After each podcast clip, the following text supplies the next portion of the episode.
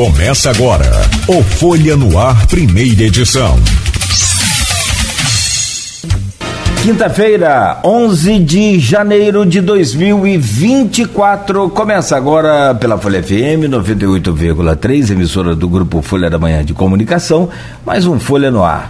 No programa de hoje, com o Rodrigo Gonçalves na bancada, a gente volta a abordar aí o tema que toma conta de todos os é, é, é, canais, de todos os posts aí é, falando sobre essa crise da Lua em Campos.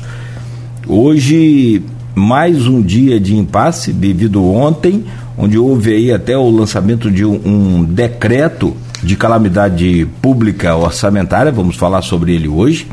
E a gente conversa daqui a pouco com a Kelly Mendonça, coordenadora da Fundação CDL. Vem para falar sobre a história sobre os serviços, a importância desta instituição para os jovens, para os adolescentes e também os riscos com esse impasse da Lua travada na Câmara, o que, que pode impactar nessa instituição, nessa OSC. Então, Kelly, já já vamos trazer o seu bom dia, mas de antemão, bem-vindo e obrigado pela presença aqui nesta manhã com a gente.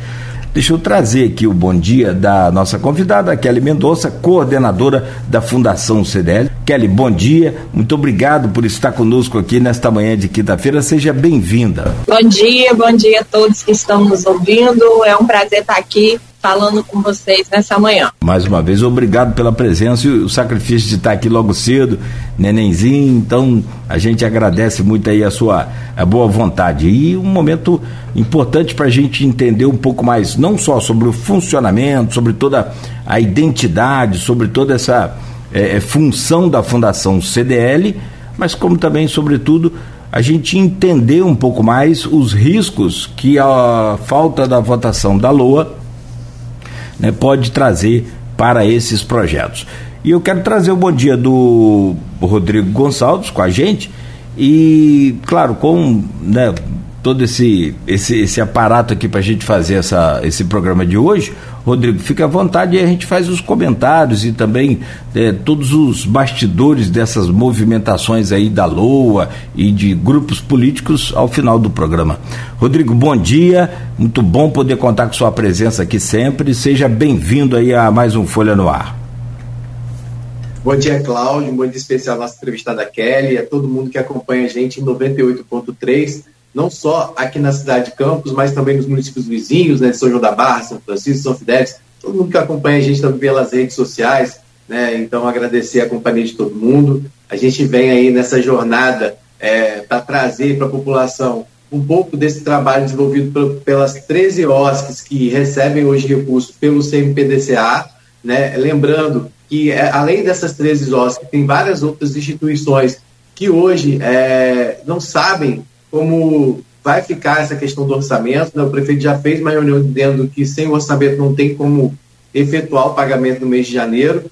E a Fundação CDL é uma dessas é, instituições. A gente já até falou um pouquinho sobre o trabalho que a Fundação CDL desenvolve, por exemplo, em parceria com a PAP. A Naira, quando teve com a gente aqui no programa, ela falou né, da importância da, da parceria que é feita com a Fundação CDL para qualificar né, é, jovens com, com deficiência. Mas a Fundação CDL, ela desenvolve vários outros trabalhos, né? Não só voltado à criança e adolescente, a gente já viu a atuação da, CDL em da Fundação CDL em campanhas. Então a gente vai entender um pouquinho, mostrar para a população um pouco desse trabalho da Fundação, né? Que tem aí é, várias atribuições, por exemplo, na qualificação profissional de atendimento no comércio, né? É, é acaba sendo um suporte também para pro, os lojistas da nossa cidade mas, acima de tudo, ela beneficia a sociedade como um todo, né? Quando, por exemplo, ela prepara esse jovem para o futuro, né? Evitando que ele tenha contato com tantas coisas que a gente sabe que existe hoje na nossa cidade,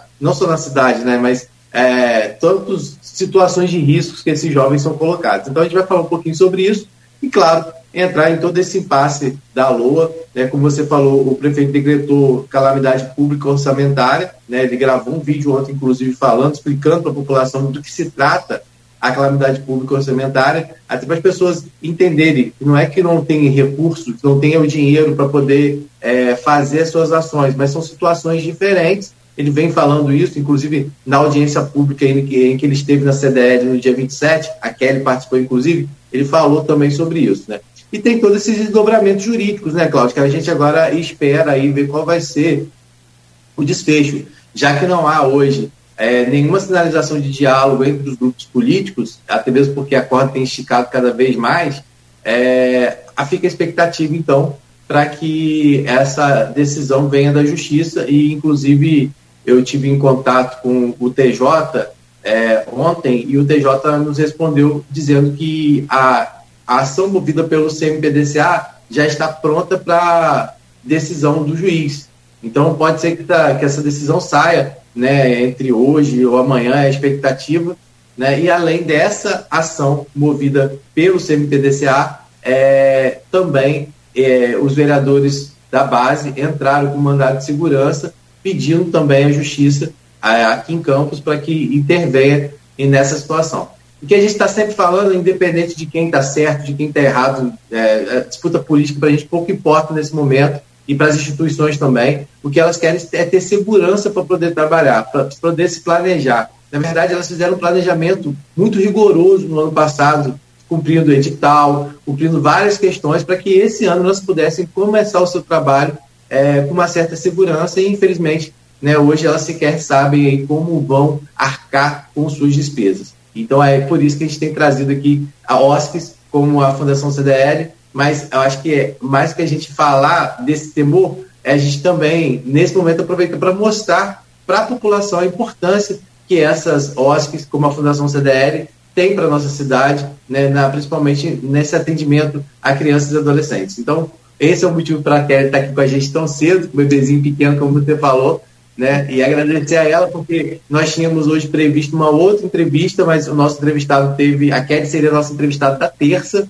e aí nós tivemos uma entrevista, eu liguei para ela ontem já tarde, pedindo a ela se tinha como antecipar, e ela gentilmente atendeu a gente, então agradecer desde já a disponibilidade da Kelly por estar aqui com a gente.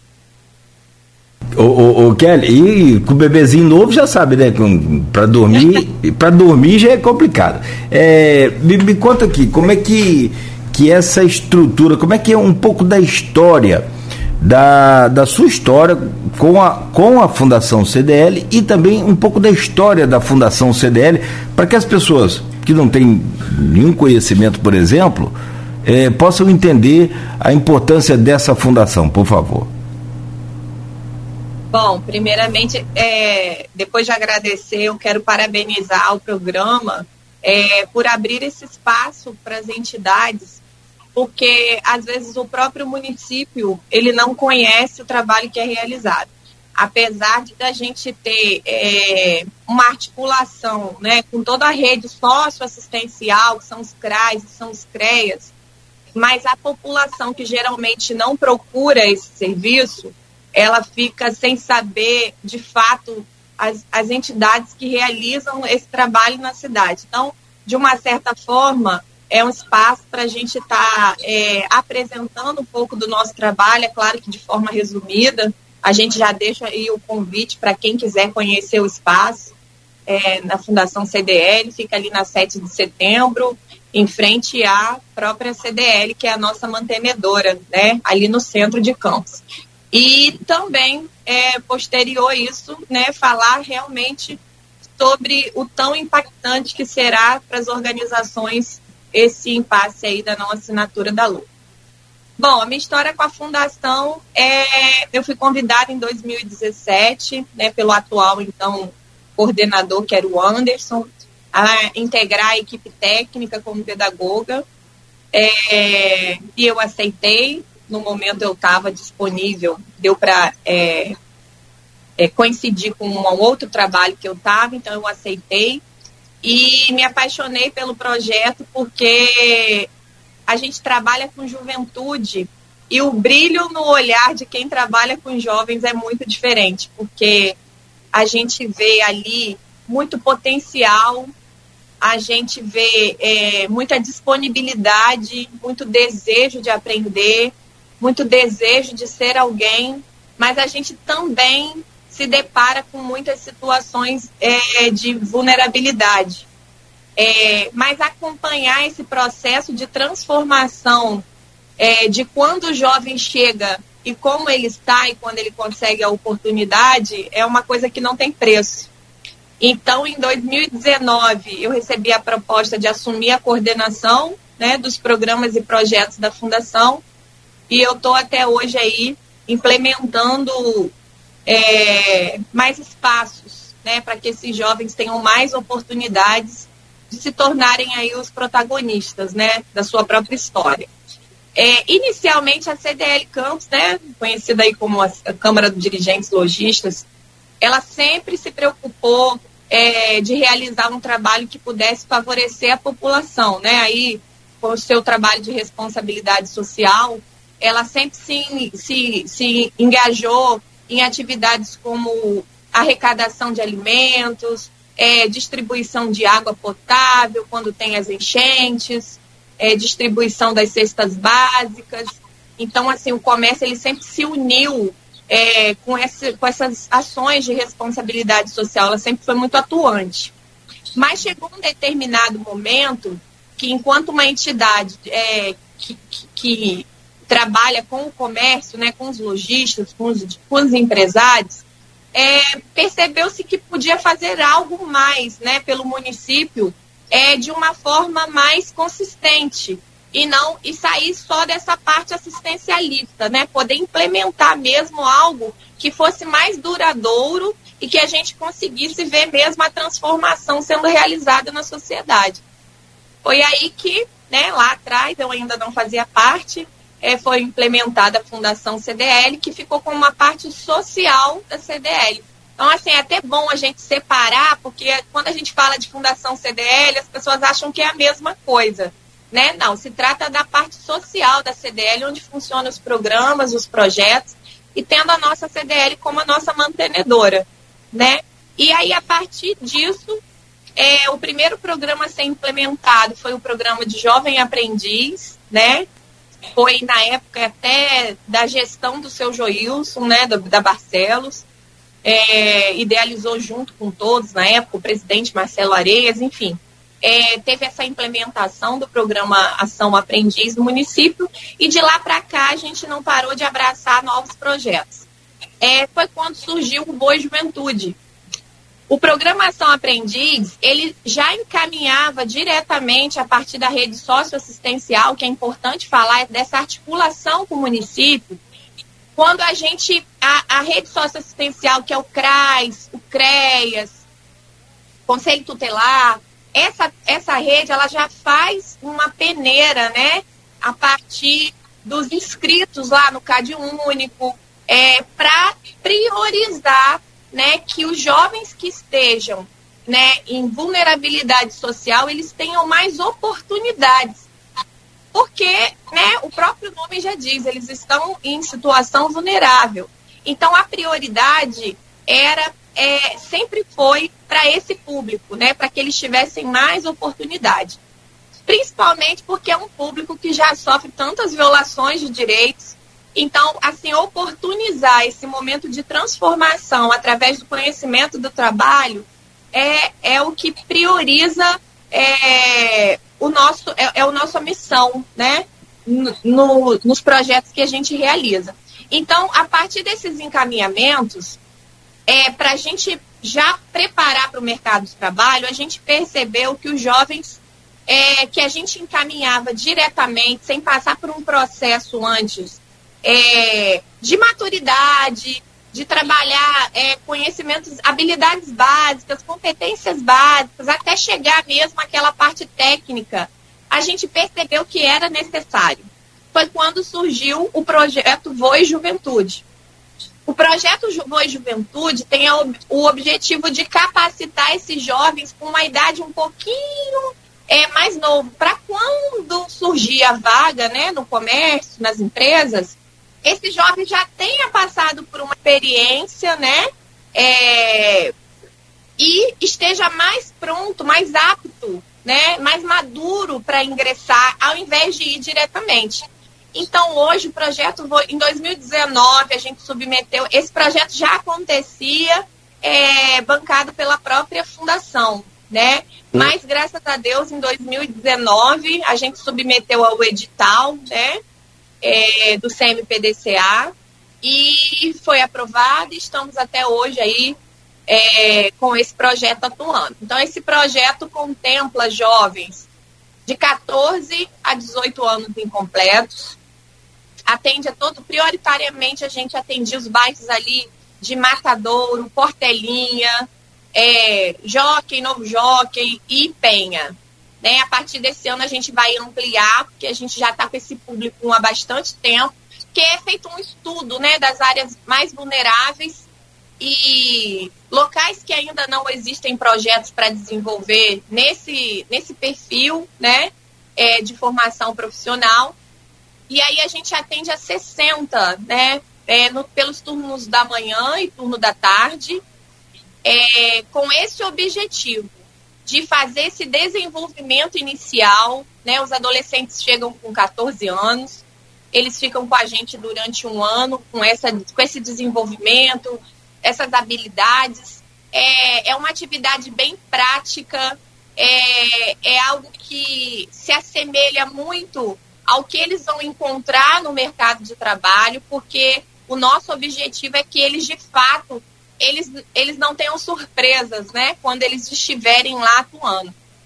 E nós temos, esse, esse projeto funciona todos os dias, né, de segunda a sexta, no contraturno escolar com aulas de informática, é, voltado ao atendimento é, ao cliente.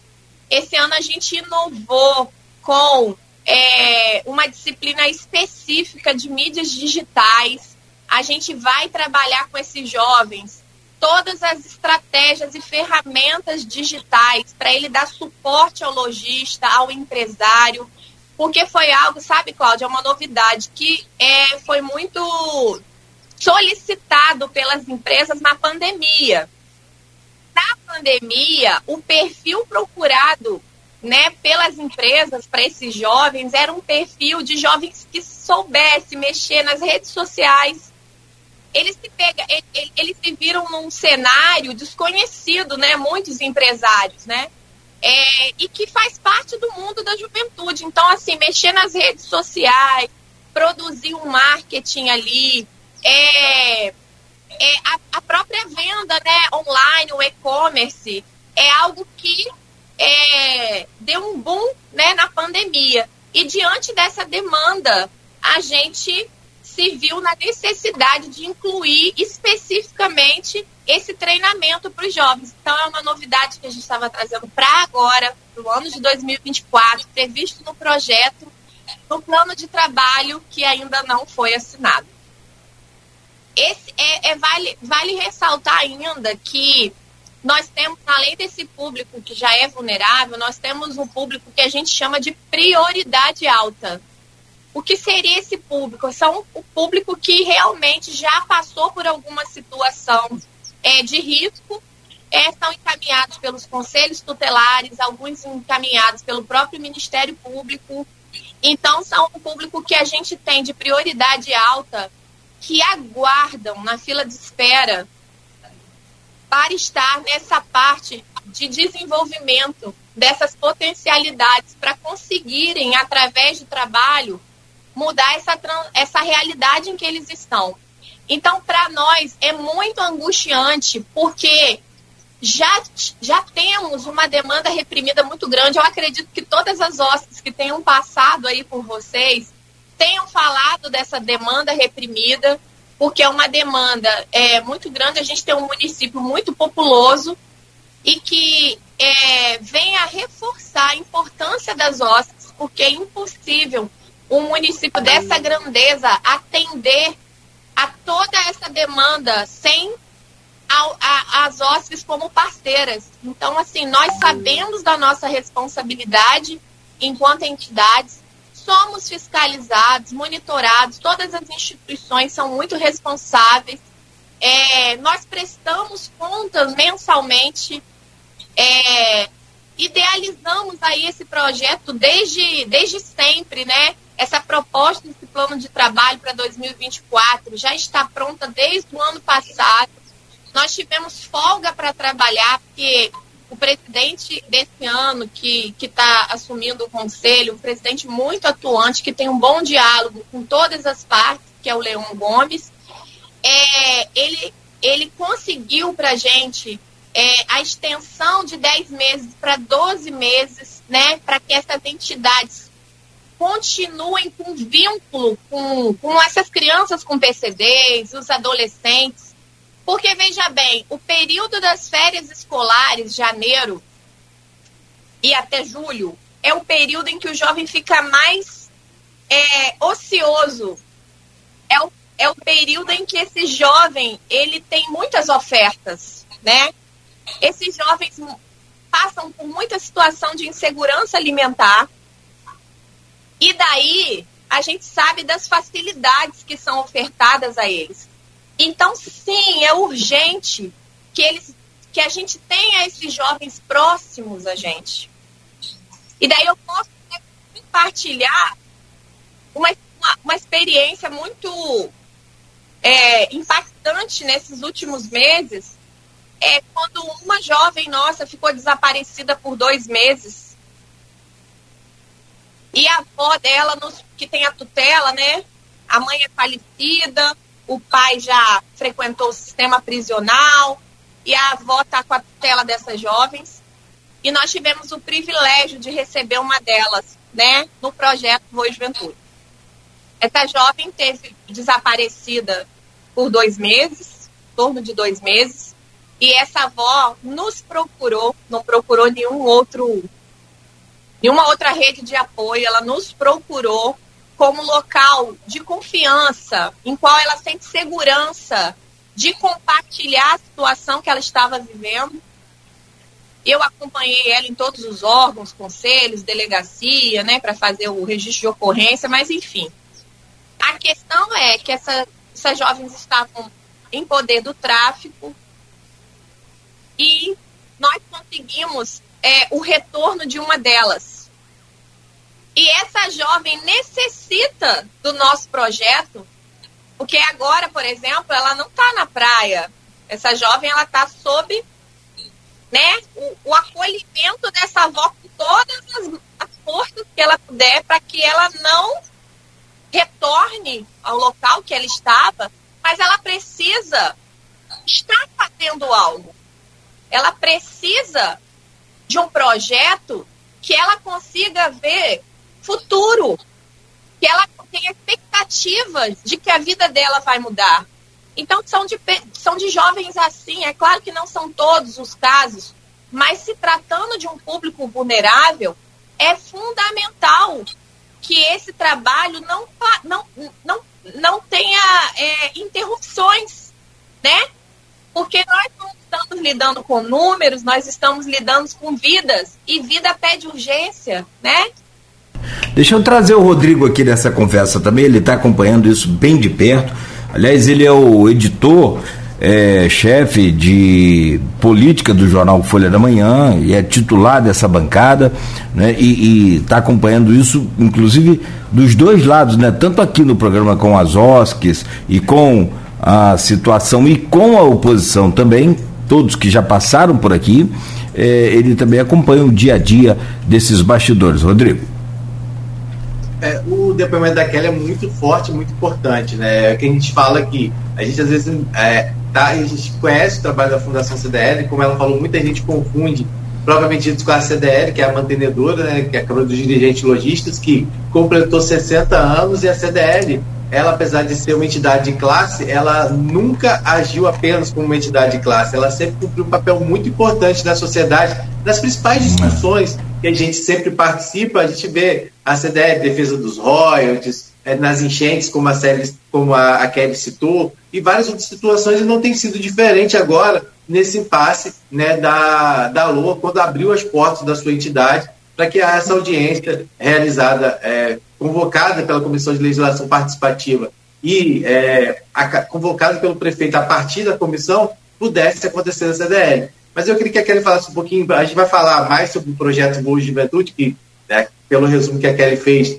tem uma grandiosa, grandiosa importância, porque, como ela falou, é oportunizar esses jovens a possibilidade de, de, de visualizar realmente o futuro e, acima de tudo, trazer para eles é, ferramentas que geralmente o jovem se sente atraído. Porque também não adianta você criar, às vezes, um projeto em que esse jovem não vai se sentir pertencente àquele, àquele espaço. Né? Então, o que a Kelly falou é muito importante, a gente vai voltar a falar sobre esse projeto mais à frente, quando a gente for falar mais um pouco sobre a Lua, até para as pessoas entenderem, mas o que eu quero falar é, da fundação como um todo, Kelly, porque a, as pessoas às vezes estão colocando as OSCs é, como assim, é, é, ah, estão depend são dependentes da prefeitura e por isso estão se manifestando. Só que o projeto que a Kelly está falando, o Boa Juventude, é, é só um, um braço de todos os programas e projetos que a Fundação CDL desenvolve. E ela tem a mantenedora que é a CDL.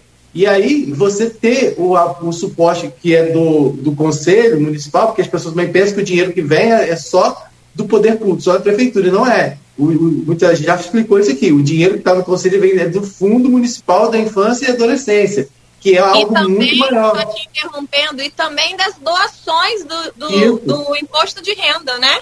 É, exatamente, né, de multas, multas judiciais, né, às vezes é, em várias outras circunstâncias, é outros tipos de editais e outros tipos de financiamento que às vezes são abertos e, e são direcionados ao fundo, né, que eu já vi é, até vereador confundindo o Fundo Municipal da Infância e Adolescência com a Fundação Municipal da Infância e Juventude, que são coisas diferentes. O, é, por exemplo, é, teve vereador falando na Câmara, ah, mas na LOA só tem tanto para a Fundação Municipal da Infância e Juventude voltar às entidades, mas não é isso. É, o dinheiro é o fundo municipal e não da fundação. Então, assim, há uma certa confusão, às vezes, até por parte de quem deveria conhecer o que está sendo colocado na LOA para se discutir. Então, assim, essas coisas precisam ser colocadas para a população entender. A gente vai falar mais. Aliás, confusão é que não falta agora, né? É, exatamente. A gente vai falar mais à frente sobre essa questão da, da LOA, mas eu queria que a Kelly falasse um pouco sobre a fundação, Kelly. É, a CDL tem 60 anos, a fundação eu quero crer que não seja desde o início da, da, da própria fundação da CDL, né?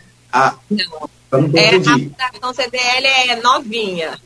É, exatamente. Mas ela surgiu nessa necessidade, vamos dizer assim, de dar um suporte ao comércio de forma geral, né, aos, aos comerciantes, mas à sociedade também. Eu me recordo da Fundação CDL dando cursos de qualificação, por exemplo, lá para trás, para os próprios comércios, para os próprios atendentes do comércio, né, independente desse projeto. Eu lembro de parcerias com, acho, com, com o Senac, Senai, não, acho que o Senai, não, o Senac, eu acho, é, parcerias que foram feitas lá atrás, justamente que as pessoas falavam assim, ah, não vou no comércio de campos, que é, as pessoas não é. sabem atender, né, não atendem bem. E aí a gente via que vocês tinham, é, lá atrás, pelo menos eu lembro, quando eu conheci a Fundação CDL, que surgiu meio com essa proposta. É, o que, que é ofertado, além desse projeto que você falou, Boa Juventude, que, que é a Fundação CDL? De, como, de que forma ela atua? Ela pode, por exemplo, receber doações, é, que, você, que sejam encaminhadas a instituições? Como é que é esse trabalho? Então, é, é, a, a fundação é mais novinha, surgiu com essa ideia que eu falei sobre é, desenvolver algo que fosse mais constante, né, e não apenas é, momentâneo sobre em alguma situação de calamidade pública, por exemplo, é, surgiu da necessidade de qualificar mão de obra para o próprio comércio, ou seja, né, mas assim com esse público jovem, porque aí é, seriam duas atuações, né, além de, da responsabilidade social, da oportunidade para esses jovens se desenvolverem, é ao mesmo tempo é, qualificando para que as empresas tenham esse suporte é, de qualidade mesmo, porque o atendimento ao cliente sempre é um, um questionamento muito forte, né? E graças a Deus isso está melhorando e esse é o trabalho que a gente desenvolve com eles.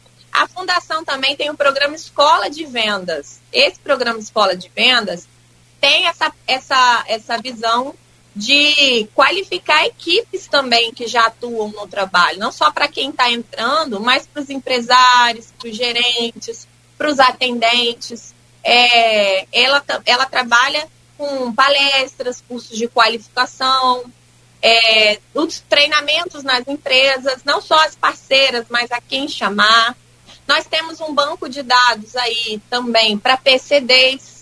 É, a partir desse trabalho para parceiro, parceiro né, com a PAP, que não é financiado né, por órgão nenhum, a Fundação abraçou isso, essa, essa causa é, porque entendemos que se a gente fala de oportunidades, ela não tem que ter definição, né? Oportunidade é para todos. E a gente entendeu que chega uma hora que esse público precisa sair dessa redoma de proteção e encarar a vida. Então, é claro que existem PCDs com limitações maiores, mas a gente conseguiu identificar é, muitas possibilidades e muitos PCDs que recebiam é, tratamento terapêutico na PAC mas ele poderia é, normalmente estar tá atuando no espaço de trabalho. Foi isso que a gente fez. A gente faz esse recrutamento né, com esse público da APAP e é, a gente qualifica através do projeto que a gente titulou aí Eu no Mundo do Trabalho, é, em que a gente é, realiza o processo de, de inclusão verdadeiramente, porque a gente acolhe esses jovens PCDs da PAP junto com a nossa classe é, de, de, de, de alunos, de jovens típicos, né? Então a gente faz a inclusão de verdade e a gente entende que cada um faz a sua parte, né? A fundação não faz o tratamento terapêutico e o suporte, né? Terapêutico que a PAP realiza, mas faz a capacitação profissional que é a nossa pegada, né? Então, existe esse projeto Eu no Mundo do Trabalho. Esse projeto que é, por exemplo, esse projeto, por exemplo, é, como você falou, ele, ele, é, ele é puxado pela própria mantenedora, no caso, que é, que é a CDL e outros parceiros. Não não, exatamente. Então, é, é uma parceria institucional, né, interinstitucional. A APAP não nos paga nada por isso, a gente não cobra nada a APAP por isso. A gente abraçou esses jovens pela causa e nós disponibilizamos a nossa equipe, né, é, de educadores, a nossa equipe técnica que conta com psicólogo, assistente social e pedagogo para trabalhar é, em prol desse público. Então, a gente é um, é um projeto que não é financiado por órgão nenhum. E eles é, frequentam a fundação ou vocês que vão? Eles vão à fundação? A própria fundação. Eles, não, eles, eles, esse treinamento é feito na fundação. Na fundação, exatamente, ah. na fundação. Eles vêm duas vezes na semana, eles seguem os dias de tratamento terapêutico na FAP, né? Importante hum. trabalhar psicomotricidade, todas as outras é, peculiaridades né, que eles precisam. E os duas vezes na semana eles estão conosco para essa capacitação e com certeza a Naira já deu a notícia boa de que isso já rendeu frutos e a gente já tem jovem é, trabalhando a partir dessa parceria, né? E temos outros aí em processo seletivo para novas entrevistas. Então é uma coisa que é, foi muito feliz essa parceria, porque. É recente essa parceria? Oi? Ela é recente, essa parceria? É, foi, foi, se eu não me engano, em ano, é, abril ou maio do ano passado. Ah, bem recente, né? É, então... quatro meses depois a gente já tinha o primeiro contratado, que é o William, que hoje está atuando aí no Dom Atacadista. Né? A gente tem, tem outros aí engatilhados no processo seletivo, mas é surpresa, mas aguardamos é, também colher bons frutos. Enfim, além dessa parceria, nós também é, apoiamos, abraçamos e apadrinhamos o projeto Caneca, que fica lá no Parque São Silvestre. É um projeto que trabalha com jiu-jitsu de crianças e adolescentes. Nós temos quase 100 é, alunos lá. É, a gente conheceu o projeto Caneca, eu conheci particularmente, porque o meu, meu sobrinho Leon, ele é, é atleta do jiu-jitsu, é, nós acompanhamos ele desde pequenininho, ele é campeão aí, trouxe várias medalhas aqui para Campos, né? Foi para fora, agora ganhou é, em, em é, esqueci o nome do lugar aí. Enfim, nas Arábias, ele ganhou, trouxe a medalha. E é algo que é. Oi? É, exatamente. Ele trouxe o título Legal. aí de campeão e é só orgulho para nós. Então a gente sempre esteve muito próximo do esporte. E a gente conheceu o projeto do Caneca é, num galpão com uma população extremamente vulnerável e ele muito sozinho, né? Só ele como professor e com tantas demandas que a gente sabe que um projeto, porque é diferente você pegar um jovem e só realizar algo sem entender todo o contexto e trabalhar esse jovem de forma integral. É, atuando numa comunidade tão violenta como é, é nós tivemos, né, com a ajuda dele, por ser dali cria do local, então tivemos uma acessibilidade fácil através dele. Então a Fundação CDL hoje disponibiliza aí todo o suporte técnico para esse projeto. Nós fazemos acompanhamento psicológico com essas crianças. Ele se via muitas vezes com situações até levadas por meninas que ele não sabia como né, reagir, ele como um professor lá, todo bruto, e as meninas fazendo, ah, tio, aconteceu isso, isso, e ele não sabia o que fazer. Então, as famílias sem assistência, é, vários direitos que elas poderiam ter, que elas não sabiam para onde ir. Então, assistente social fez o cadastramento de todas as famílias, viabilizou vários benefícios que elas têm direito e não tinham até então. É, atendimentos psicológicos, muitos jovens é, quase saindo do projeto por envolvimento é, com bebida, uma fase difícil de adolescência. Então a gente conseguiu resgatar jovens que estavam indo muito para essa questão de baile, da bebida, e um deles, graças a Deus, retornou o projeto, foi para fora, ganhou medalha. Então, assim, a equipe técnica dá todo o suporte. A gente também distribui cestas básicas para essas famílias mais vulneráveis.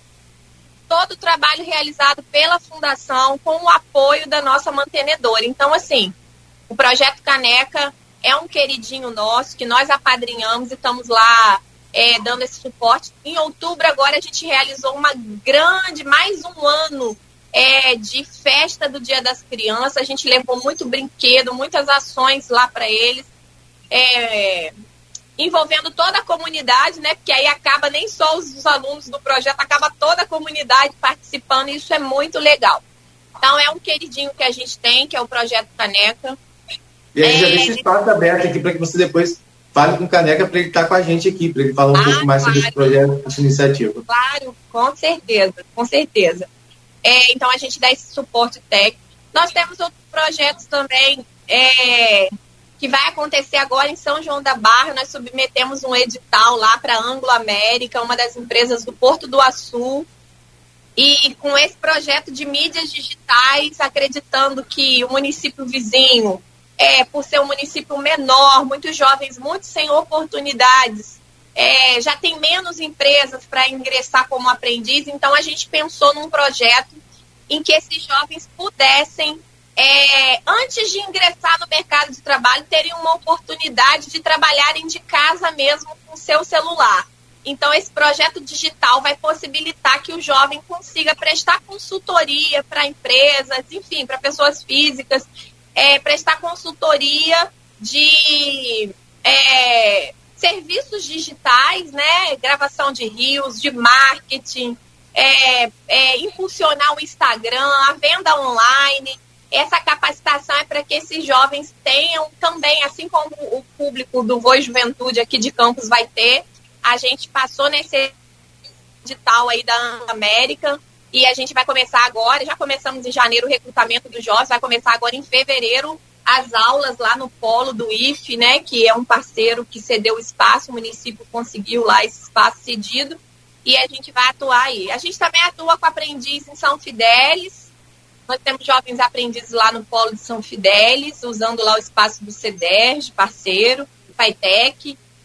Então, já tem esses, esses projetos em andamento. Tem o um projeto é da Dona Euzia, uma artesã maravilhosa, nossa educadora social.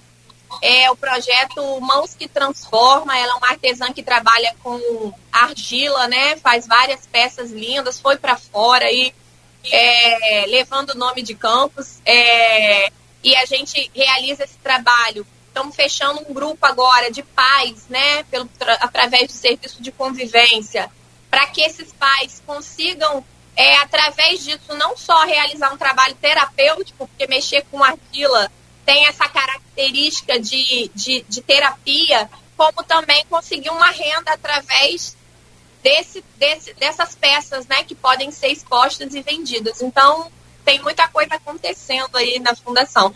Fora isso, a gente foi sede, né, na pandemia, da arrecadação das cestas básicas na vacina, não sei se vocês lembram, né, a CDL foi a instituição escolhida para fazer, foi o polo de, de arrecadação dessas cestas e distribuição, a gente distribuiu essas cestas aí para várias classes que sofreram, né, com a pandemia, músicos, é, esses vendedores ambulantes, a gente fez parte. Garçons. Garçom, né, por exemplo. Garçons, muitos que perderam, né, seus Muito. empregos, estavam temporariamente é, parados com a pandemia, a gente foi polo de distribuição e estamos na ativa, recebemos ainda doações é, de livros, estamos para montar uma biblioteca é, aberta ao público, a gente já recebeu muitas doações de livros, já coloco aqui também mais esse, esse anúncio aí para a população de que a gente recebe doações de livros, livros excelentes, inclusive a gente tem para a área de direito, de medicina, enfermagem, a gente recebe muito livro de cursinho, com a intenção de não só nossos jovens terem acesso a esses livros para se preparar para um pré-vestibular, para um Enem, como vai ficar aberta a toda a comunidade. A gente só está ainda correndo atrás de verba financeira para a gente é, melhorar as instalações dessa biblioteca para que a gente possa receber o público de fora e acessar esses livros que, graças a Deus, carinhosamente a gente tem recebido da população para fomentar esses estudos aí dos jovens que querem seguir uma carreira é, profissional já determinando a área específica né, de desejo. Legal. É, Cláudio, muita Sim. coisa né, que a gente acaba não Ih, conhecendo. Eu tô falando, é, é, nessa essa situação da, da Lua, né, se ela trouxe uma, uma, vamos dizer assim, uma coisa positiva nesse momento, se pode considerar, yeah. é, é, essa questão que a gente está tendo a oportunidade de conhecer todas, melhor todas essas instituições que a gente já ouve falar, sabe da importância, Sim. sabe do trabalho, mas talvez, como a Kelly falou, é, só aquelas pessoas que acessam diretamente esses serviços, que são muitos, como a Kelly falou, talvez tenham conhecimento. Então é importante a sociedade como todo conhecer é, o trabalho que essas OSCs desenvolvem e, e, tirar essa visão que muitas vezes as pessoas têm que elas que essas OSCs elas atuam porque elas recebem verba pública. Não. É, é, o fato delas receberem qualquer tipo de recurso é uma compensação, muitas vezes, por um trabalho muito maior que é realizado. E é um, uma responsabilidade, muitas vezes, que o poder público também não consegue cumprir, não consegue executar, e aí são essas ossos que dão esse suporte. Então a gente precisa valorizar a cada gente, vez mais. Né? E quando a gente vê né, situação que a gente vive agora de insegurança para essas instituições, é, a, a Kelly falou, por exemplo, né, a Fundação CDL tem uma mantenedora. Então, é, Claro que para ela a situação também é, é, de risco quando o projeto Voa Juventude pode ser comprometido, como ela já colocou, inclusive na audiência pública, mas tem, né, todo agora, tem outras OSCs que sequer tem é uma mantenedora, né, que sequer tem. E, na verdade, é importante até destacar, porque assim, as pessoas, às vezes até a gente, como agora eu falei, né, nós temos é um projeto para montar a biblioteca e a gente depende de recursos para isso. Que as pessoas precisam entender que às vezes fala assim: "Nossa, mas a CDL é rica, cheia de empresários, é, precisa pedir é, doações". Gente, existe um piso é, em que não pode ser é, passar, né? é, até a própria mantenedora, é, a fundação é uma entidade filantrópica sem fins lucrativos. Então, a gente é, vive sim para esses projetos acontecerem de doações, porque a CDL tem um piso máximo para ser repassado, né? É, tem as próprias demandas enquanto entidade comercial. É, não pode dar esse suporte, ela é a mantenedora, porque ela é a responsável, ela é a criadora mas existe até um piso de complementação, como às vezes a gente precisa no final do ano, décimo terceiro. a própria fundação não consegue se manter para fazer o pagamento da folha, aí necessita de um complemento, mas até para isso existe uma limitação. Então é preciso que as pessoas tenham conhecimento, né? Para não julgar uma coisa e deixar de, de, de, um trabalho ser realizado por conta de é, idealizações que são totalmente desconhecidas, né? Então, a CDL não tem nada a ver com a fundação quando o assunto é é, a realização dos projetos das ações sociais. Que uhum. fique claro, porque existe muita confusão com relação a isso.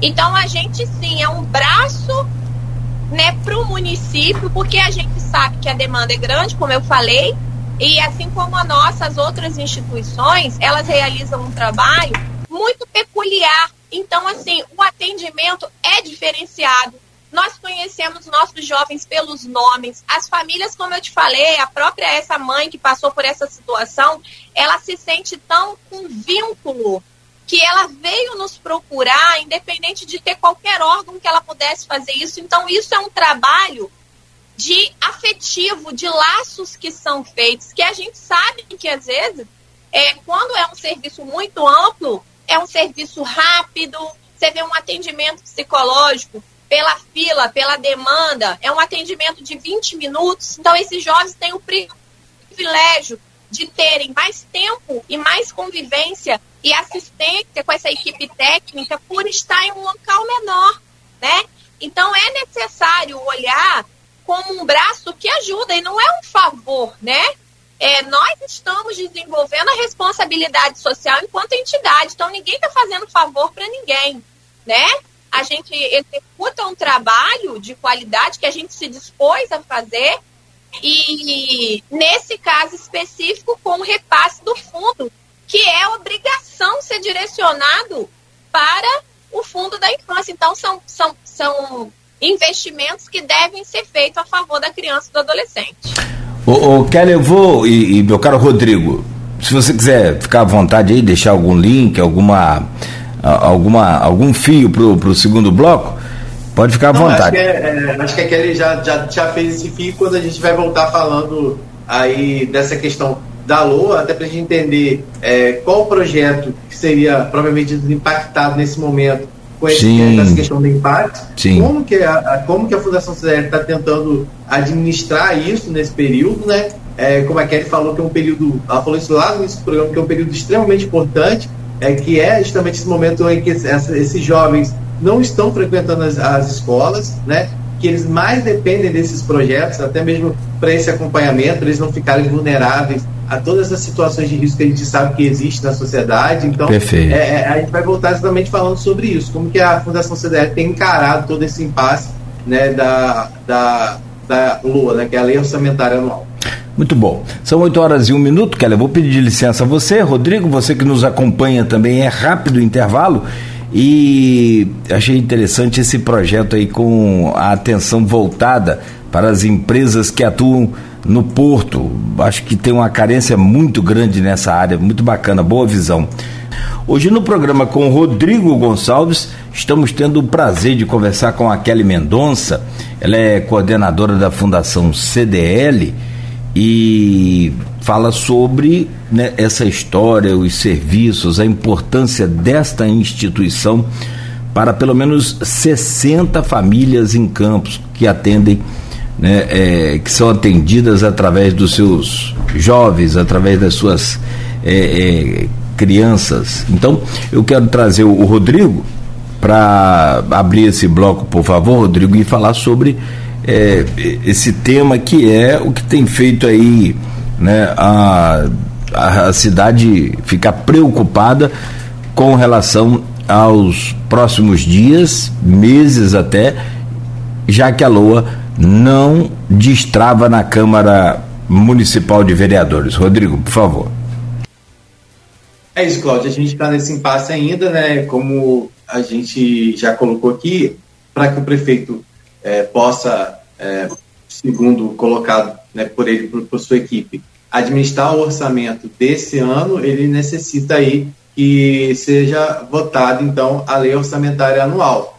A divergências em relação a isso. Algumas pessoas dizem que ele pode já começar a atuar com o duodécimo, o judiciário dele entende que é, o, o, o, uso do duodécimo é possível. Então, tem todos esses questionamentos técnicos que são colocados de um lado e de outro, e aí a gente só fala nessa questão da insegurança que foi criada na cidade, independente de, de, de da disputa política que a gente sabe que existe, é, não pode criar esse momento de insegurança para principalmente não, a gente está falando dessas OSCs, mas a gente está falando da cidade como um todo, né? De várias outras instituições, hospitais filantrópicos, né? Que também estão aí vivendo esse momento de segurança. As próprias empresas de ônibus, quando a gente colocou, né? O próprio Cetranspaz já se colocou aí como uma situação preocupante na questão do transporte. Aí você imagina, se o transporte para, como é que a cidade se movimenta? Ou seja, o comércio vai ser prejudicado, vários outros setores serão prejudicados. Então é uma coisa que vai encadeando é, em série, né, em sequência. E aí, a gente falando basicamente sobre, é, diretamente sobre a questão da Fundação CDL, a Kelly já explicou para a gente no início lá do programa, e ela vai repetir agora, até para aquelas pessoas que estão chegando agora, sintonizaram com a gente, né, é, sobre o projeto que é desenvolvido dentro da Fundação CDL, entre os vários projetos e programas desenvolvidos pela Fundação CDL, tem um deles que recebe recursos do Conselho Municipal de Promoção de, de, do Direito das crianças e adolescentes, que é o CMPDCA, que, é, que são recursos que vêm do Fundo Municipal da Infância e Adolescência. E dentro desse fundo, a prefeitura também coloca uma parte de recursos, mas não é um fundo só gerido com recursos da prefeitura. E aí, diante disso, por como esse fundo ele, ele funciona é, dentro do, do orçamento do município, agora sem o orçamento, é, não foi possível a assinatura do termo de compromisso que essas instituições já assinou, é, já assinaram lá atrás. Eles, não, não assinaram, na verdade, eles conquistaram o direito de ter esse, esse contrato, porque eles participaram do edital, de um chamamento público, apresentaram o projeto, foi avaliado o projeto, eles prestaram contas de, do que eles já haviam feito nos anos anteriores, e por conta disso, eles teriam, então, agora, já no início desse ano, como a Kelly falou, a mudança de passar a receber até em 12 parcelas, porque a gente já noticiou isso aqui também. Durante muito tempo, essas hóspedes elas ficavam prejudicadas quando elas recebiam é, não por todos os meses. E também teria, teria uma novidade que é o quê? O aumento na per capita, que durante cinco anos esses projetos não tinham nenhum tipo de reajuste em cima do atendimento que era prestado a essas crianças e adolescentes. Então, tudo isso seria colocado agora em 2024, inclusive com a possibilidade de ampliação do atendimento em muitas dessas OSCs. Então, eu queria que a Clara explicasse para a gente é, qual projeto diretamente pode ser afetado nesse momento, como ela tem encarado essa situação, essa situação também como tem visto né, todo esse impasse da lei orçamentária anual, o impacto que isso pode trazer para projetos como o desenvolvido pela Fundação CDL. Kelly, fala para gente, como é que é, é, é, o projeto, que, qual seria o projeto prejudicado, como é que vocês pretendem lidar com isso e como que você vê essa situação que o município está passando em relação à não votação da Lua? Então, o projeto afetado diretamente é o projeto Voa Juventude. Mas quando a gente vê algo dessa proporção, a gente sabe que vai impactar diretamente em todas as famílias, inclusive nos outros, nos outros jovens que não são desse projeto. Porque quando isso vai afetar transporte público, vai afetar é, o acesso dele às empresas, à fundação para estudar, né? É, as famílias que já são vulneráveis, né? Vai afetar é, aquelas que recebem o cartão Goitacá são em torno de 10 mil famílias, se eu não me engano. Então, elas já passam por situação de insegurança alimentar. Então, essas famílias vão ficar prejudicadas. É, nós, é, é muito triste porque a gente passou um ano planejando e construindo cada vez mais melhorias para um projeto. Esse projeto ele não é engessado. Como eu falei, ele vem trazendo novidades a partir do momento que a gente trabalha e vê as demandas é, que vão surgindo demandas novas, a gente adapta ele. Então, nós fizemos um projeto repaginado, um projeto que traz é, psicopedagogo que não trazia no anterior, porque nós identificamos que jovens não estavam passando em processos seletivos pela dificuldade da escrita, da leitura e interpretação muitos das sequelas que ficaram pós-pandemia, né? Jovens que já tinham aí uma defasagem escolar que se agravou na pandemia. Então, a nossa entidade, ela não se preocupa apenas de mão de obra técnica. Nós realizamos um trabalho de forma integral e aí detectamos essa dificuldade com os jovens. Dificuldade essa que as escolas não conseguem ter o momento nem o profissional para resgatar essa aprendizagem perdida, não há tempo a parar. Então, o aluno que estava quarta, que foi passado para quinta, que foi passado para sétimo, oitavo, que não teve a base anterior, ninguém vai parar lá no sétimo ano para resgatar aquilo que ele devia ter aprendido lá na alfabetização, lá nas séries iniciais. Então, nós contra... colocamos, previsionamos nesse plano de trabalho um psicopedagogo para um dia específico trabalhar a dificuldade de leitura escrita, que são imprescindíveis para o processo seletivo, né? A questão da interpretação. Às vezes temos jovens super dinâmicos, proativos, desenvolvidos, mas se ele tiver que fazer uma avaliação, uma entrevista final na empresa, em que ele tenha que passar por um processo teórico, ele, ele é pego nisso, então a gente se dá nesse impasse. Então a gente trouxe esse profissional para trabalhar com ele, resgatar essa dificuldade que ele tem. Como eu falei, trouxemos um profissional de mídias digitais para trabalhar essa parte é, que colabora né, para a formação das empresas, para essa parte digital de divulgação, de marketing, e também dá condições o próprio jovem a faz, produzir o próprio material de casa então, enquanto ele não consegue essa inserção no mercado, ele pode ele mesmo produzir seus conteúdos e, e ganhar alguma coisa de forma autônoma, quem sabe se tornar um empreendedor. Nós trouxemos essa disciplina de empreendedorismo e mídias digitais. Então, são coisas que estavam projetadas, foram previsionadas no projeto. Então, a gente escreveu esse projeto e a gente não conseguiu colocar em prática. E mais, se a gente não conseguir, a gente vai ter que refazer o projeto, porque são profissionais que hoje a gente não tem pagamento para eles, são profissionais que foram convocados. Não tem pagamento, a gente não vai ter como pagar os encargos trabalhistas, nós não temos como convocar esses jovens, porque esses jovens eles saem, eles ficam com a gente né, é, de manhã e à tarde, né, no contraturno, quando recomeçar as aulas e nesse mês de janeiro, por estarem né, com esse tempo disponível para estar conosco, para assegurar né, esse vínculo de proteção para eles, a gente não tem um lanche, a gente não pode fazer a compra do lanche, a gente não pode fazer a compra do material didático que a gente oferta para eles. Ou seja, tudo parado. Coisas então, que já, foram só entender. Só para entender, se tivesse já feito o termo, assinado o termo, que sequer vocês conseguiram assinar o termo, né, por conta de, dessa, dessa situação, esse projeto já teria iniciado agora em janeiro? Sim, ele não teria parado, ele já teria iniciado. Então, na já verdade, agora ele, já ele era não pode nem começar ainda. As contratações feitas, é, então a gente sofre essa insegurança até jurídica, né? Porque a gente contrata um profissional, é, seleciona esse profissional e a gente não, não, não, vai, não vai poder arcar com as despesas trabalhistas dele, né? Porque tudo isso foi previsionado. Isso, isso teve muito tempo para ser previsionado. Essa LOA, ela foi é, encaminhada para a Câmara dos Vereadores desde agosto. Os nossos projetos, desde outubro, foram entregues. Né? Tava tudo já previsionado, um ano que era para começar com muita calmaria, com muita sabe, com muita tranquilidade, os projetos todos inscritos, mas é impossível que o presidente assine algo que ele não possa arcar, né? O que as pessoas não entendem é que não está em questão ter ou não ter dinheiro no município, está em questão é não poder empregar, né? Esse dinheiro porque não houve orçamento previsionado.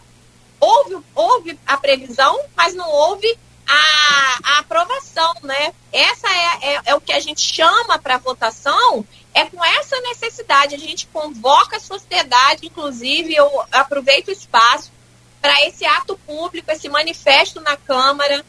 É, eu acho que tem que ficar claro é, porque nós entendemos que há uma disputa política, isso está claro para todo mundo, mas a gente não pode banalizar essa disputa política é, sem é, justificar os argumentos, né? É, a não votação da LOA não é justificável de forma alguma, porque os interesses são da população. O prejuízo é geral, você está vendo aí, não são só as instituições é que nós somos porta-vozes de um público, né? Você não poderia ir chamar aleatoriamente pessoas da cidade para falar, às vezes, coisas que elas nem sabem que estão acontecendo. Muitos só vão perceber quando for sacar e não achar o valor do, do Goitacá. Muitos só vão perceber quando não tiver o transporte público, né? Agora, o cancelamento, o, a ameaça de cancelamento, né, do verão, é, do show, dos shows, enfim não está só em questão os shows, né? Está em questão, por exemplo, os ambulantes, por exemplo, o comércio que se programou para uma demanda de público que uma vez cancelado vai ser prejudicado. Então, assim, são muitas é, consequências e que como nós somos de ponta, nós estamos na ponta, nós lidamos com as famílias, nós vemos, a gente vem a público como representante desse público que a gente atua. Nós temos prioridade, propriedade para falar deles, porque é um público que a gente acompanha, né? A gente acompanha essas famílias e sabemos das necessidades que elas têm. Então a gente é, se reuniu, os conselhos, né? São representantes de diversas áreas da saúde, da educação. A gente se reuniu ontem pela manhã lá no, no, no Conselho Municipal de Saúde, representantes de todos os espaços, é, e chegamos a, a, a, essa conclusão, sabe? Porque o diálogo foi tentado, nós, nós tivemos várias comissões, inclusive é, nos reunimos é, na própria Câmara com o presidente, é, a fim de passar as nossas angústias, né, nossas incertezas para o atendimento do, do nosso público e, infelizmente, nada foi solucionado, né? É, os argumentos não, não foram é, suficientes e nenhuma previsão foi feita, né? E aí a gente vê uma tentativa de fracionar é, uma LOA e invalidar uma audiência que teve validade, que foi é, a da CDL, né? Que foi é, a audiência pública para a discussão da LOA, onde todos os representantes ali colocaram é, os riscos da não votação e aí trazer para essa, essas novas datas fragmentadas para uma discussão da LOA, não há mais o que discutir. Né? A gente chegou num nível, só para vocês entenderem, né, que perderam-se todos os prazos, nem para emendas vai poder ser feito, nem suplementação, os prazos foram todos perdidos. Então, assim, a gente está em uma insegurança total, até para fazer um retroativo, porque a gente já passou por situações em que o repasse foi feito posterior, lá em, em, em março, em fevereiro, que houve uma possibilidade de um retroativo para janeiro e fevereiro. Nesse caso, já passaram, já se esgotaram todas as possibilidades, né? O duodécimo foi explicado ontem, é feito é, entre a votação, entre a apresentação né, da, do orçamento e a votação. Só pode ser feito nesse período.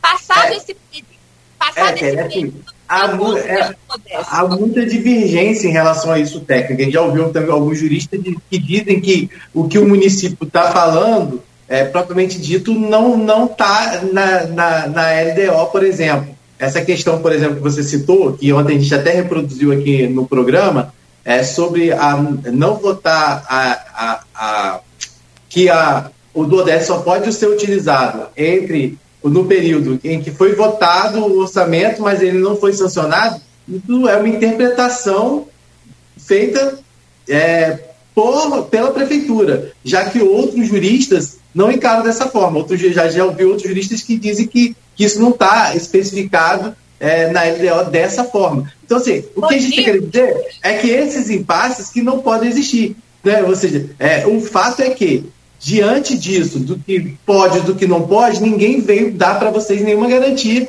que vocês vão receber, que é o que vocês precisam. A né? verdade é que os argumentos não estão batendo, porque uma hora fala-se em emenda, uma hora fala-se em suplementação, agora o do décimo. Vamos pensar, né? Como que o município pode trabalhar de improvisos?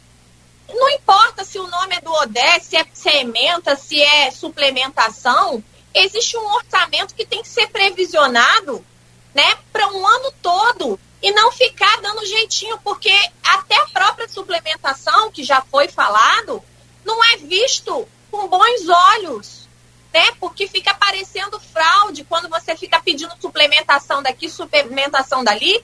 O, o importante é que isso seja orçado, previsionado e orçado. E nós, instituições, precisamos dessa segurança. Porque nós não podemos trabalhar com, ah, vocês começam. Lá em março, a gente vê se a gente consegue uma suplementação. Lá em abril, a gente vê se a gente consegue. A gente não pode trabalhar com essa instabilidade, porque o que a gente prevê é anual, né? A, a oferta do serviço, ele é anual, ele não é temporário, ele não é um período, né? Ele é constante. Eu não posso ter um profissional hoje contratar em janeiro e em julho é, é, dispensar esse, esse profissional. Eu não posso. Eu tenho uma programação, um planejamento para executar, porque a gente não finge que trabalha. A gente tem um plano para seguir. E são esses planos de trabalho que não foram assinados até agora e que gera essa insegurança. Então a gente convida a população que está ouvindo para que é, junte-se a nós. Eu, eu vou ser bem clara é, com relação a grupos políticos. Nós não estamos aqui para lá do A e lá do B, eu já falei isso na audiência pública, né? O nosso, o nosso diário de jovens vai de A a Z, então a gente não escolhe ou A ou B, nós simplesmente defendemos os direitos. Nós somos representantes de um público ao qual atendemos e que não podemos ver diante dos nossos olhos o nosso trabalho escorrer pelas mãos. Ó, tem um depois. Nós sabemos da dependência deles com relação ao, ao que a gente realiza. Então, quando a gente convida, não é para falar de A e de B, é porque os interesses pessoais não podem sobrepor inter... os interesses da população. E é quatro horas desse ato, não é isso? Quatro horas nas escadarias lá da Câmara. Até um, eu ia, desculpa, eu acabei te atrapalhando aí, mas tem um, um, uma mensagem aqui no Face, que é do Kleber Tinoco, advogado, é, sabe do que está falando também, e ele coloca aqui a opinião também. A discussão da LOA na Câmara não trava o orçamento, há equívoco do governo. Então, é, é, é o que eu falava mais cedo, é um momento muito confuso, muito complicado de, de, de poder tocar é, adiante. Tudo isso que você falou, mas no caso aqui da no caso da Fundação CDL, você afirmou já que não tem não essas é, esses jovens já não estão participando desse projeto específico. São quantos jovens e, e qual projeto é esse? Então, diretamente 60 jovens e 240 de forma indireta, porque o atendimento é para as famílias, né? Então, esse atendimento impacta direto. E a gente não está falando de um público comum, a gente está falando de um público vulnerável e em risco social.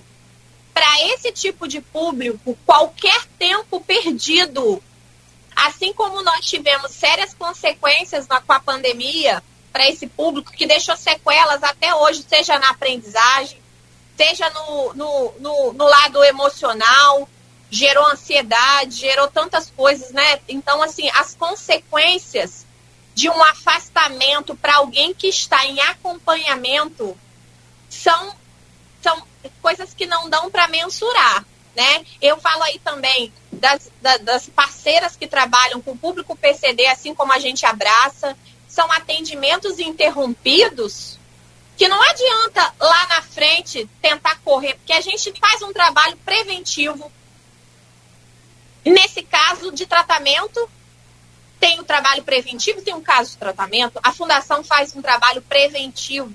Então, qualquer tempo perdido é um risco para esses jovens. Então, essa é a nossa missão, é de buscar cada vez mais que isso se regularize, né? É, por conta das consequências que isso vai gerar lá na frente. Tem... Já estão gerando. Né? É, no caso seu, por exemplo, e de outras instituições, outras ROSCs, também sim, já, já estão gerando. O artigo 60 é da LDO, não é, o, o Rodrigo? Que, é que gera, naturalmente, as diretrizes para a LOA. E no artigo 60 diz o seguinte: se o projeto de lei orçamentária anual não for sancionado pelo prefeito, até o dia 31 de dezembro de 2023, com data específica até, a programação dele constante poderá ser executada por duodécimos mensais até sua efetiva sanção. Para ser sancionado, ele precisa ser aprovado pela Câmara primeiro nesse trâmite legal, né, Rodrigo?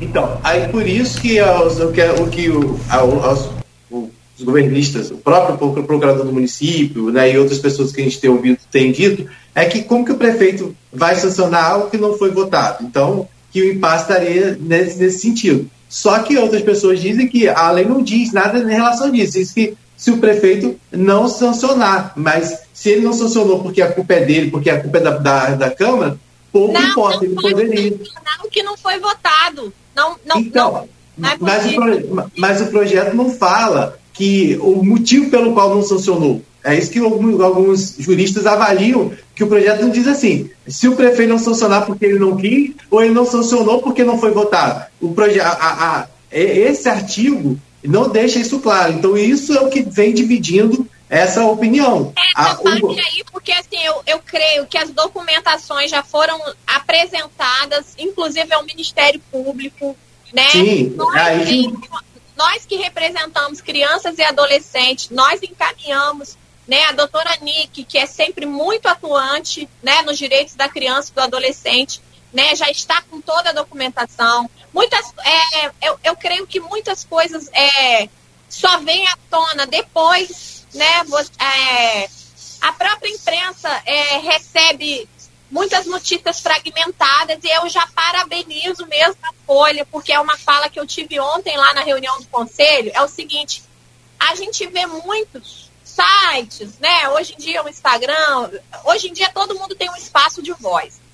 Mas é que precisa ter muita responsabilidade com o que se publica, porque é uma fala direto para a população.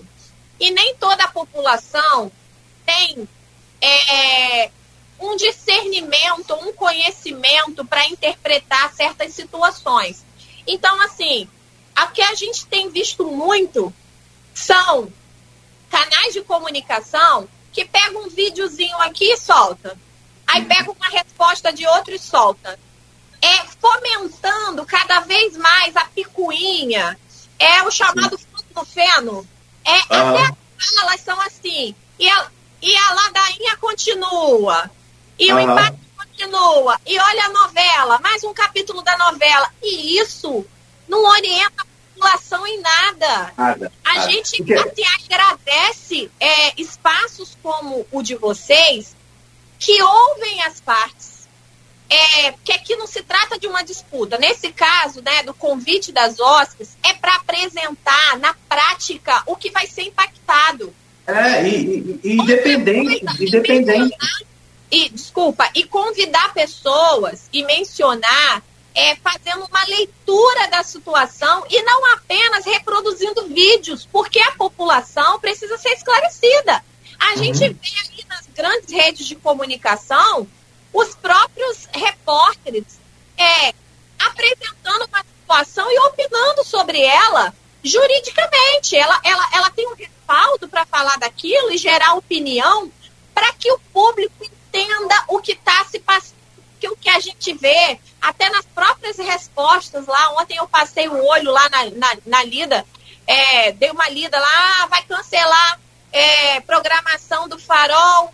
Como que, que responsabilidade? Porque no programa, como é que dá uma festa sem fazer um orçamento antes? Então, assim, são muitas falas aleatórias, porque a população não sabe de fato detalhes é, é até para nós é difícil, é, é que estamos por dentro tentando entender o que está se passando, é difícil, mas assim, não dá para um veículo de comunicação que tem voz não utilizar isso em benefício da população. Até para que eles sejam mais participativos, porque se tem algo que a gente tem que tirar de lição, como o próprio Rodrigo falou, que se é de tirar alguma coisa boa da não votação da LOA, que até então a gente só vê prejuízo, né? É, se é de tirar alguma coisa boa, é que as pessoas participem mais da política do lugar onde elas moram. Porque uhum. parece que só se fala de política em ano de eleição.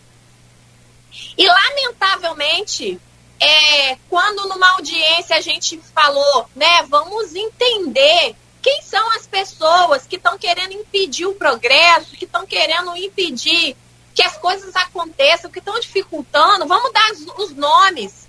E a gente ouve aí falas de que alguns vereadores não estão preocupados com o merecimento do voto, porque voto se compra. Então são coisas impactantes de se ouvir, né? É, não, eu, assim, muitas coisas são ditas, mas a verdade é que a gente sabe que no ano de eleição muitas coisas acontecem de forma ilegal e é lamentável, mas que quando a gente prepara cada vez mais a população para entender. O jovem, o jovem, né? O nosso trabalho consciente, de conscientização que a gente faz a nossa parte com os jovens é para que eles entendam que é, a compra de votos ou grupos políticos brigando, enfim, essas coisas vão atingir a eles próprios, né? A própria população é a que vai sofrer as consequências dos atos é, ilícitos. Então, esse é o nosso trabalho de conscientização para os jovens, para que eles participem cada vez mais das políticas públicas eu acho que foi um momento, né, nessa, lo, nessa não votação da LOA, esse tema trouxe a integração de conselhos que nem se conversam. Ontem a gente teve, né, lá é, vários conselhos, vários representantes, tanto da educação, da saúde, da pessoa com deficiência, das entidades que prestam serviço. Então, assim, isso deveria ser uma coisa frequente e é, essa conversa entre os setores, elas têm que acontecer, porque afinal de contas, o bom funcionamento do município é a, a, é, é a, é a qualidade de vida para a população. Então, acho que se tem algo de bom a tirar disso, é que a gente aprenda, porque geralmente em época de crise, assim como foi a pandemia, que essas coisas vêm para unir é, em prol do, da população, que tem que ficar é claro é que, independente de concordar com a fala de um ou de outro, é que o que não pode é que essas coisas prejudiquem a população. Então, acho que isso tem que ficar claro. E eu parabenizo a Folha pelo espaço é, de discussão sobre o assunto. E não são apenas meros reprodutores de vídeos ou de falas porque isso não ajuda em nada a população que tem que estar consciente do que está acontecendo. Kelly, a gente está tendo muita preocupação em relação a isso, até de trazer pessoas que possam falar específico sobre a, a, a lei, a, a LDO. Né, sobre a Lua, mas inicialmente porque a Lua, basicamente, as diretrizes vêm da LDO. Né? Então, como a Lua não foi, não foi ainda votada, as pessoas tomam muito conhecimento do que está na LDO, que já foi publicada, inclusive, pelo prefeito.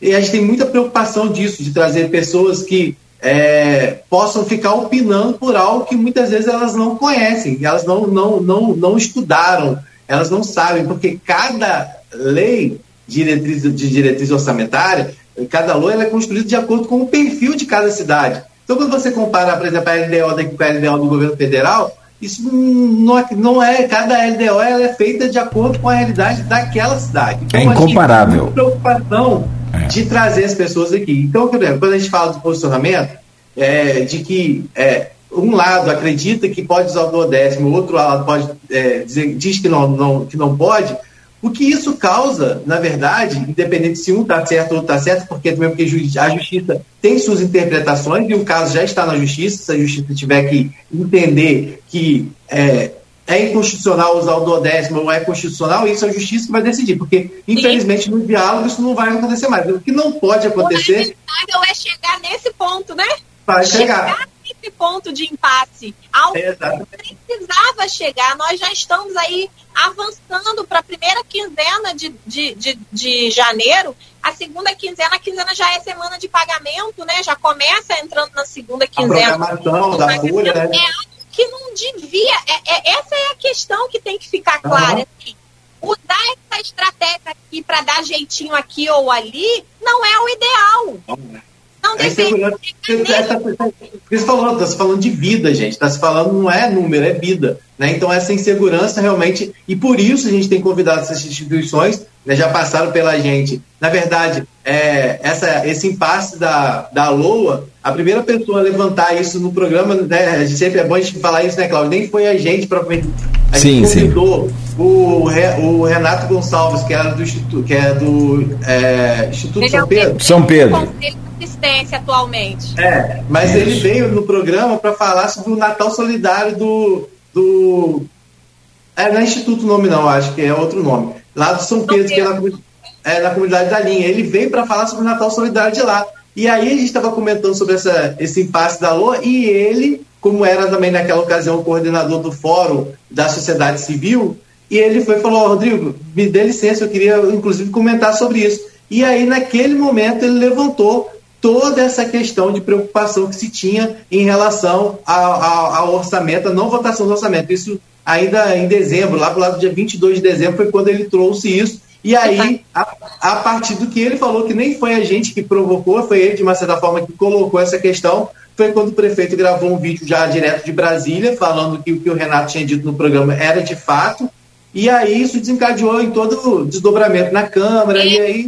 foi um assunto que tinha sido discutido na semana, na, nas, na plenária do Conselho, né? O presidente da Câmara falou que precisaria, estava aguardando a votação da LOA, e, que, e o quanto isso geraria. E ali na plenária, onde estão todas as OS, representantes da OAB, a gente tem uma plenária mensal. E aí levantou-se, porque para a gente, eu falei assim, gente, está tudo tão bom, tudo caminhando, a gente escreveu os projetos e aí ficamos, quanto vai ser a assinatura do plano de trabalho, que geralmente acontece para já janeiro já trabalhar? E aí ele falou assim, olha, todos os planos de trabalho estão lá prontos para ser assinado, mas eu não posso assinar porque está acontecendo isso, isso, isso. Tinha acabado de acontecer a discussão na plenária e aí o Renato teve essa possibilidade de explanar isso, né? Foi. Que é a então, que só a gente sabia explanar para poder e a partir daí a gente começou tentando entender e quem, é, e quem a gente tem é, trazido nesse programa é justamente quem vai ser impactado a gente não quer saber se. A gente tem, inclusive, tem trazido também representantes né, de, dos grupos políticos. O próprio Erin Naim já esteve com a gente falando a visão deles em relação à Lua, colocando as questões que são, são postas por eles. A gente já recebeu representantes, pessoas ligadas também à base governista. Mas o que mais importa para a gente é mostrar, de fato, o que isso vai impactar na insegurança que foi criada para as instituições. É, essas discussões hoje a gente acredita que pelo andar da carruagem elas vão acabar, o desfecho vai ter que ser jurídico, porque a gente não vê, pelo menos, sinalização de um lado ou do outro, é, de que vai tentar resolver, muito pelo contrário, a gente tem visto cada vez mais, a gente tem visto cada vez mais declarações agressivas, é, que, que não condizem com o momento, com o momento né, e colocando as instituições muitas vezes é como se fosse massa de manobra, é como, e, e, e que realmente só faz com que é, a população fique cada eu vez mais insegura. Pra, eu acho que assim, isso é muito ofensivo e desrespeitoso com as instituições que prestam seu trabalho. Porque, assim, é, não somos cargo político, não somos RPAs, a gente não depende disso né? Nós trabalhamos em prol da população. Então, assim, é desrespeitoso e é lamentável, porque as pessoas que falam isso nunca nos fizeram uma visita, né? Para conhecer o nosso trabalho e, e, e, realmente conhecer o público que a gente atende. Então, assim, eu nem entro nesses pormenores, porque a gente sabe que na hora do desespero, eles falam mesmo e aí usam expressões. É, é, descabíveis, mas assim, é desrespeitoso e é lamentável. Mas o que a gente, nós enquanto OSC, representantes de um público, a gente já entregou nas mãos do judiciário, nós já fizemos a nossa parte, nós eu acho que assim, as tentativas foram por diálogo, a próxima, a outra foi né, com as ações judiciais que já estão atendendo aí, já estão. Nós nos reunimos e fizemos uma carta aberta, né? Vai ser entregue hoje lá à Câmara Municipal, uma carta aberta né, com todos os representantes de instituições. Nós tivemos ontem lá no Conselho a Sauana, do câncer, né, representante do câncer. Nós tivemos uma mãe é, muito acalorada na fala, que ela falou que ela não tinha noção da dimensão do problema, que falou da situação do filho dela, que depende, ela que é transplantado, né, perdeu dois rins, faz um tratamento aí muito sério e que está ameaçado também uma instituição é, que tem essa, essa luta aí com a questão de pessoas que sofrem de insuficiência renal, enfim, é, que, que realizam esse trabalho. Então, assim, são vários representantes que se juntaram para dizer o quanto serão prejudicados. E quando a gente vai para esse manifesto, esse ato público, não é para provocação, é porque nós já passamos por todas as linhas de atuação, do diálogo, as ações né, que foram é, encaminhadas para o Ministério Público, a carta aberta, nós já fizemos todo esse processo.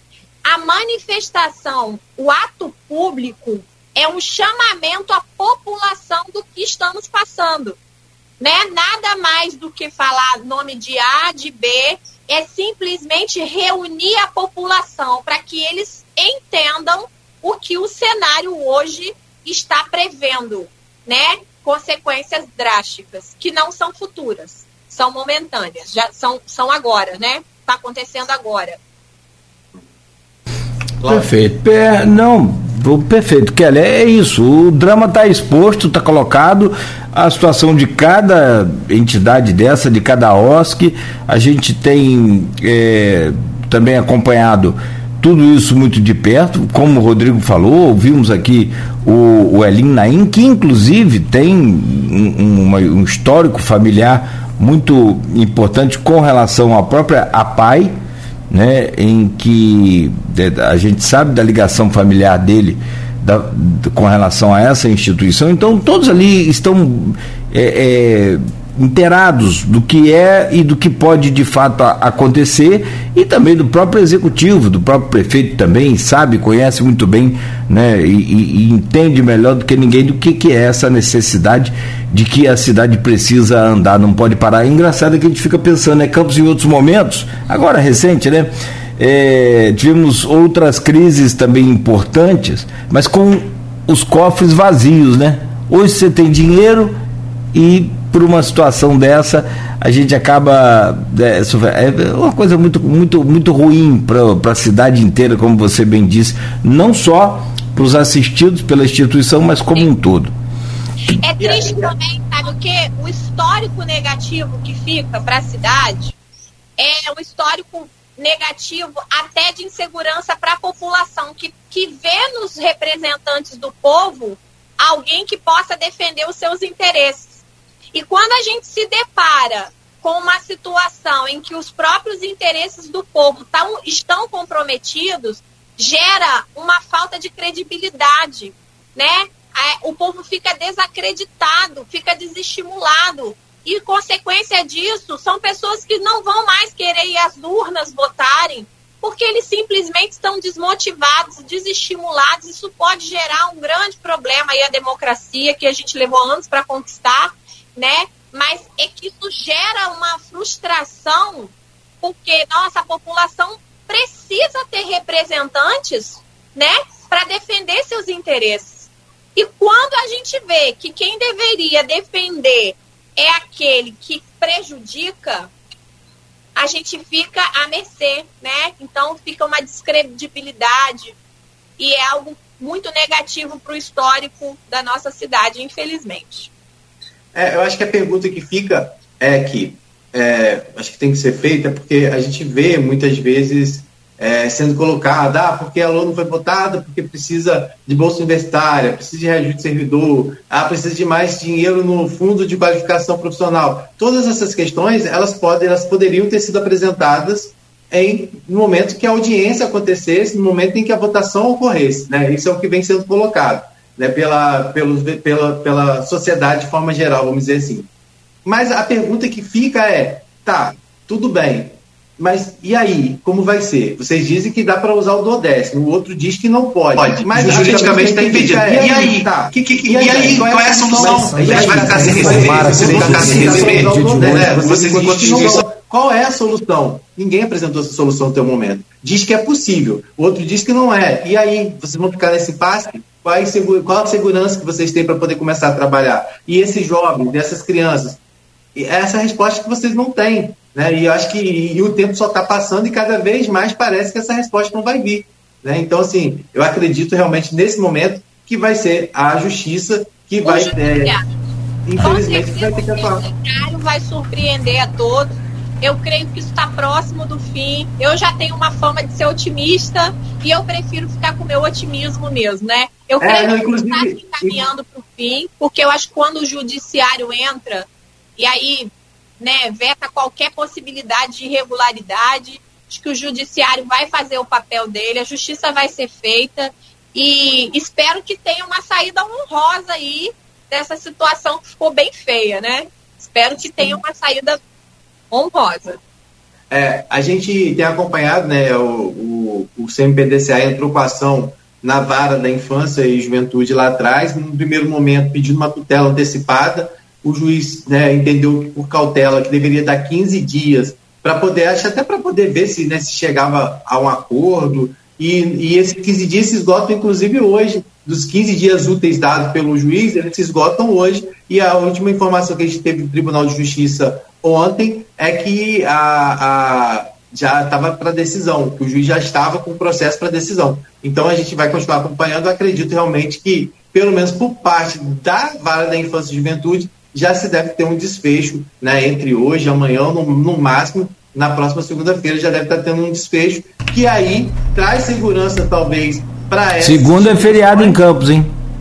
É. Mas é, é verdade, a, tem é. que ver se vai então, funcionar. E pode trazer essa segurança, mas é uma questão de cadeia, porque o que o, o CPDCA pede é a votação do orçamento. Então, se a votação do orçamento acontecer, não vai beneficiar apenas as instituições que atendem crianças e adolescentes, mas né, de forma geral. Então, é esperar e ficar nessa expectativa. Mas, mais uma vez, a gente fala, independente né, se, dos argumentos colocados por um grupo ou colocados pelo outro, a única certeza que a gente tem é que hoje essas instituições elas estão numa insegurança que elas não poderiam estar passando. Né? E aí, quem vai resolver?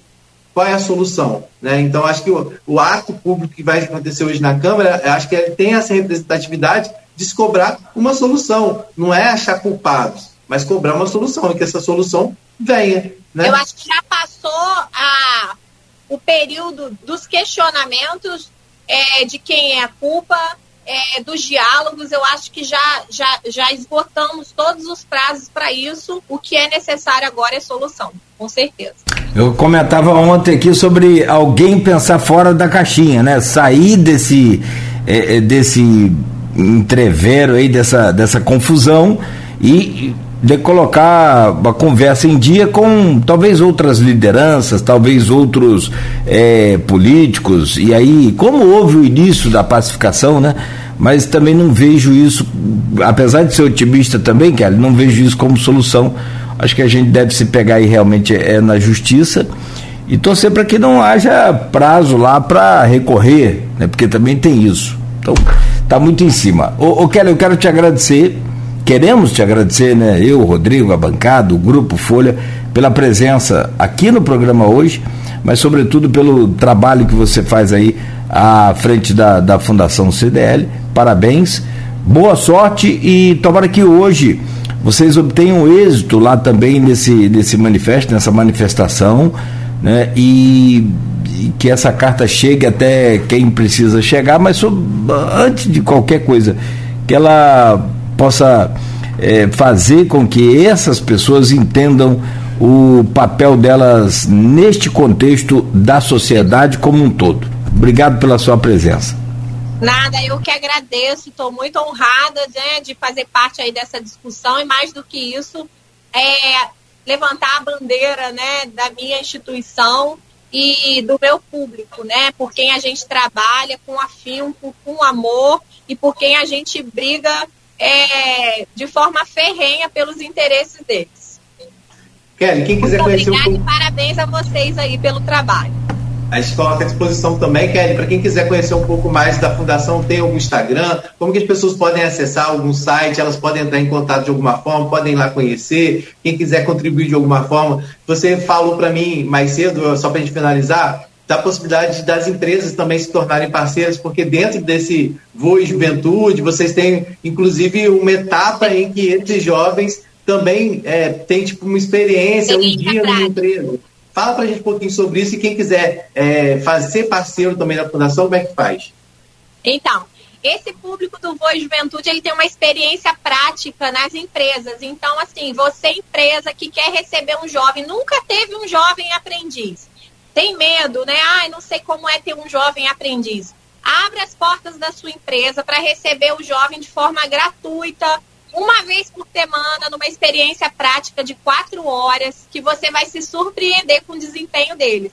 Essa prática de aprendiz por um dia está dentro da programação do projeto do Boa Juventude e tem a finalidade de aproximar o jovem do, do trabalho, ele conhece o ambiente, ele tem que se preparar, eles ficam todos nervosos. Amanhã eu tenho que chegar que horas, uniformizado, aí ele já começa a ver né, a pontualidade, é, a, a, forma como ele vai lidar com a equipe, o atendimento ao público. Então, é experiência para ele de trabalho. E a gente tem depoimentos lindos deles dizendo como foi.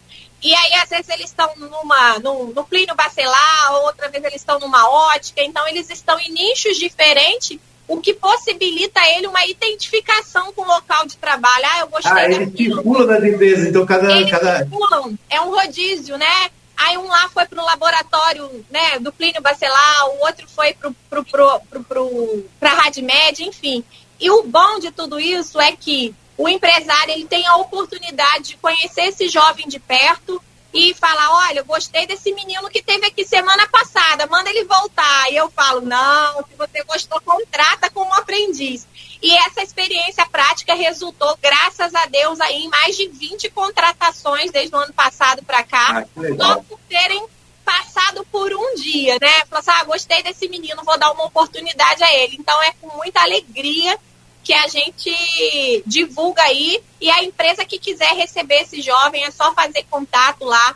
É, o, a, a, a Fundação CDL é, tem um arroba que é Fundação CDL Campos, né? Uma página no Instagram.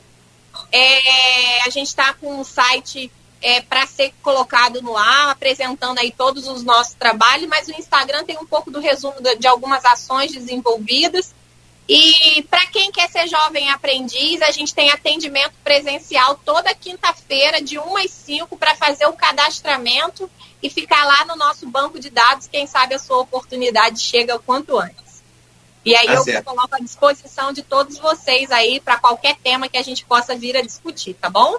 Muito bom. Sim, sim, a gente deixa espaço aberto, inclusive, lá, para que você possa já estender o nosso convite ao Maicon Caneca, lá do projeto Parque São Silvestre, e vocês dão esse, esse suporte técnico a ele lá, para que, numa oportunidade, ele esteja aqui com a gente também, falando desse projeto, da importância desse projeto e dessa parceria também com a Fundação CDR. Com certeza. Boa. Kelly, mais uma vez, obrigado. Bom dia. Vai lá cuidar do bebê lá também. Pelo menos ajudar aí. Tá bom, minha filha. Valeu. Bom, nove horas, um minuto. Meu caro Rodrigo, fechamos por aqui. Você quer seguir com algum comentário? São nove e Não, não, acho que é dois. é mesmo acompanhar hoje, né? Como a Kelly uhum. tem esse ato na Câmara Municipal, né? Às quatro horas da tarde. A gente vai estar lá acompanhando, claro, né? Toda essa movimentação e vai estar ao longo do dia atualizando também né, o que mais surgir a respeito desse impasse da Lua. Como você falou, Cláudio, a uhum. gente está é, tá aqui para dar voz a essas instituições e todas aquelas pessoas que realmente é, vão estar enfrentando problemas a partir desse, desse impasse da lei orçamentária anual. A gente não está aqui para dizer, é, como a gente falou, interpretações são feitas muitas vezes pela justiça Né? Então, quando a gente traz é, alguns posicionamentos em relação a, a, ao que pode ser feito com o, o orçamento, com a nova votação da LOA, é com base no que está sendo dito por pessoas é, que representam um lado e representam o outro. Né? E aí, eu acho que quem vai fazer, esse, vai dar esse veredito final e vai dizer de fato né, quem está certo ou quem está errado, vai ser a justiça. Né? Mas o que a gente tem trazido aqui nesse programa é isso: a preocupação que essa insegurança traz é, para essas instituições e para toda a população de Campos. Porque é, se não tem diálogo, é, o que precisa de solução. Né? E se essa solução, da forma que ela virá, é, o ideal é que ela pudesse ter vindo no diálogo. Mas se ela não vem no diálogo, que ela agora venha né, de alguma forma, que alguém, como você falou, fora dessa disputa possa estar tá, é, colocando, de fato, né, o, a população em primeiro lugar. É. É aquilo que a Kelly falou, cada um agora vai ficar fazendo aí de acordo com o seu interesse nesses canais aí, né, de comunicação. É, os caras falam de imprensa, né? Então, beleza. Então vai lá e coloca o que, que é de fato que está acontecendo e não o que, que ele recebe para colocar, o que é muito complicado, o que é muito difícil. Um momento que talvez é, é, já antecipando, Rodrigo, o que será essa eleição esse ano. Sinceramente, eu, eu cheguei a pensar, cara, que havia uma, uma expectativa aí, pelo menos da minha parte, com relação a esse essa, essa, essa nova é, essa nova juventude aí, essa juventude da eleição, da, da, da, da política, né? mas infelizmente a coisa me parece que tem ainda uma ligação forte com, com o passado. Sei lá, parece que o, o, velho voltou. Uma coisa assim, sabe como? Né? Para quem já viu a política em Campos, a, a, essa, essas animosidades todas aí, então me parece que, sei lá, essa geração tem tudo para mudar essa, essa história da política, mas sobretudo a história de Campos. Está nas mãos dessa nova geração, mas me parece que está com uma ligação muito forte com o passado ainda, o que não é nada bom para gente, muito ruim.